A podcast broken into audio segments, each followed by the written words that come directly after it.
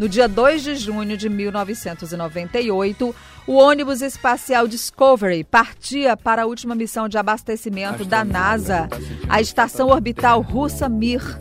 O Discovery foi o ônibus espacial que mais realizou missões e, desde que parou as atividades, apenas nove anos depois, no último sábado, astronautas voltaram ao espaço, partindo de solo americano, com o lançamento que todos nós pudemos acompanhar do foguete Falcon 9. Essa missão vai demorar aí entre 60 e 90 dias no espaço. E pode abrir um precedente para o turismo espacial, por que não? Quem tem coragem de ir ao espaço? Você tem, Demi? Eu também não tenho. Ainda não. Você tem, Glenda? Tem? Um dia, né? O mundo da lua aí, ó, com Gabriel Pensador. Agora, é com muito prazer e honra que nós vamos conversar agora com o professor de astronomia, Tiago Sinorini Gonçalves, da Universidade Federal do Rio de Janeiro, que nos atende aqui pelo telefone. Professor Tiago, bom dia, bem-vindo bem à Rádio Cidade Verde. Oi, bom dia, Nádia. Bom dia a todos os ouvintes. Muito bem, a gente tem dois fatos importantes para falar sobre a presença do homem no espaço ao longo de tantos anos. O ano passado comemoramos os 50 anos da chegada do homem à Lua, né? Em 1969, tivemos o fato histórico da chegada dos norte-americanos à Lua. Com essa missão recente do Falcon 9 e hoje, nesse dia importante de celebrar os fatos históricos, professor, como é que o senhor traz, é, o senhor avalia esse, essa evolução né, dessa corrida espacial e especialmente dessa última missão agora tripulada dos Estados Unidos? Olha, é interessante a gente pensar como, é, como a gente está conseguindo avançar e é interessante que a NASA agora esteja fazendo parcerias com empresas privadas para para tentar avançar essa, essa área de voos tripulados, em particular, porque a gente pode pensar no, no, no, avanço que é o Falcon 9 e como isso pode baratear os custos da exploração espacial, já que é, ele retorna à Terra. Então, isso, isso torna o voo muito mais barato.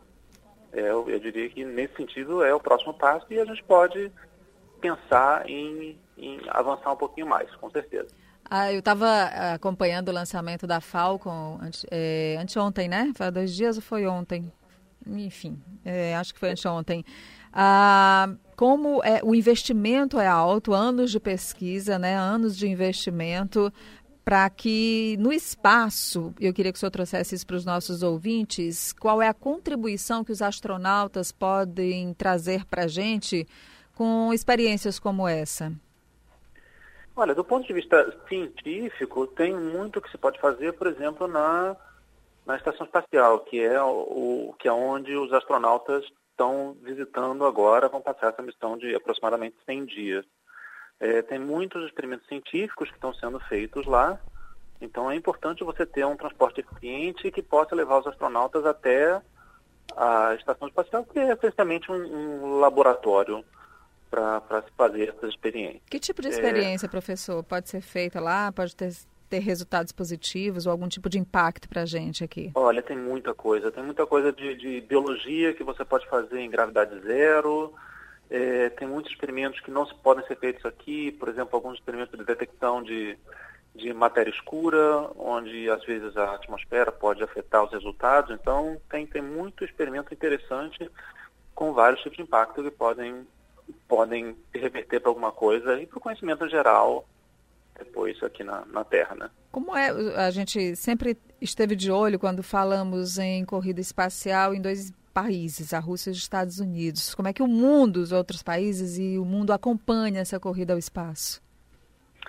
É difícil dizer, viu? Porque é, é uma nova etapa, definitivamente, a possibilidade de uma empresa privada é, enviar astronautas ao espaço em uma nave própria. Uhum. Então isso muda um pouquinho a, a, lógica da coisa e se por um lado é, abre possibilidades tecnológicas, ah, ao mesmo tempo tem uma certa preocupação com essa com, com essa iniciativa privada ocupando um pouco esse espaço que é algo que não estava previsto antes e que não está nada regulamentado.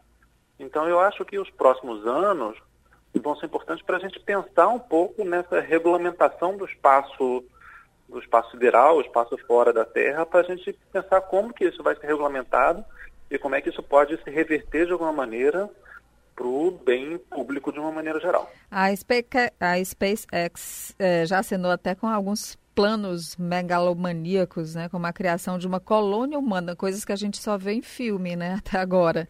Em Marte. Exato. Seria possível algo desse sentido, professor? É, aí entra um pouco o que eu estava falando do, do, de, dos efeitos de você ter uma empresa privada explorando isso, porque do ponto de vista prático, eu acho que isso, a gente ainda está muito longe de realmente colonizar Marte. Várias décadas, isso não vai acontecer tão cedo. E, ao mesmo tempo, a SpaceX é uma empresa privada que está tentando atrair investimentos. Então, eu acho que eles usam isso um pouco também como um certo marketing uhum. para conseguir essas parcerias com a NASA e conseguir atrair esses investimentos. Mas eu não acho que isso vai acontecer é, tão cedo, não. É algo muito caro, né? Que mesmo é quando, caro, quando é se torne difícil. daqui a alguns anos algo é, factível, por exemplo, fazer turismo espacial, vai ser para poucos, né? Vai ser bem caro fazer isso. Exatamente, vai ser, vai ser muito caro fazer isso. A gente tem que lembrar que, embora seja mais barato agora, o preço por astronauta é na faixa de 10 milhões de dólares. Então, por astronauta. Um para qualquer um. Para cada astronauta, 10 milhões de dólares. Exato. Vamos multiplicar aqui no nosso querido real, que hoje está quase 6 dólares, né? Imagina aí. Como vai ficar barato, Demi, para a gente fazer o nosso turismo espacial? Vai ficar ótimo. A gente já não tem coragem nesse preço, né? Professor, pelo menos agora, muita gente com essas imagens mais recentes dessa semana pode realmente comprovar que a Terra é redonda, né? Porque não tem uma teoria de que a Terra é plana. Uns teóricos Ai. aí. É, não, eu não chamaria nem de uma teoria, eu digo mais uma conspiração. Mas, conspiração, infelizmente, né? infelizmente essas pessoas não adianta o que você faz, pode tirar foto, que não que não vão se convencer realmente. Então, será que se é, eles é um forem, maior. será talvez psicológico. Será que se colocá-los numa nave espacial e mandá-los para o espaço, eles enxergando de lá a terra, a terra redonda, eles ainda vão achar que ela é plana, professor? É, aí entra um pouco na psicologia, não é muito minha área, mas é, é, existe um, esse viés de confirmação. Eles acreditam nisso tão fortemente que não existe mais qualquer tipo de, de evidência que possa convencê-lo do contrário. Aí realmente nós temos que partir para a área da psicologia, né, professor? Conversamos e agradeço muito sua atenção, né, com o professor da Universidade Federal do Rio de Janeiro, professor de astronomia, Tiago Sinorini, falei certo seu nome? É isso aí. Gonçalves. Muito obrigada, professor. Eu que agradeço a presença e o convite.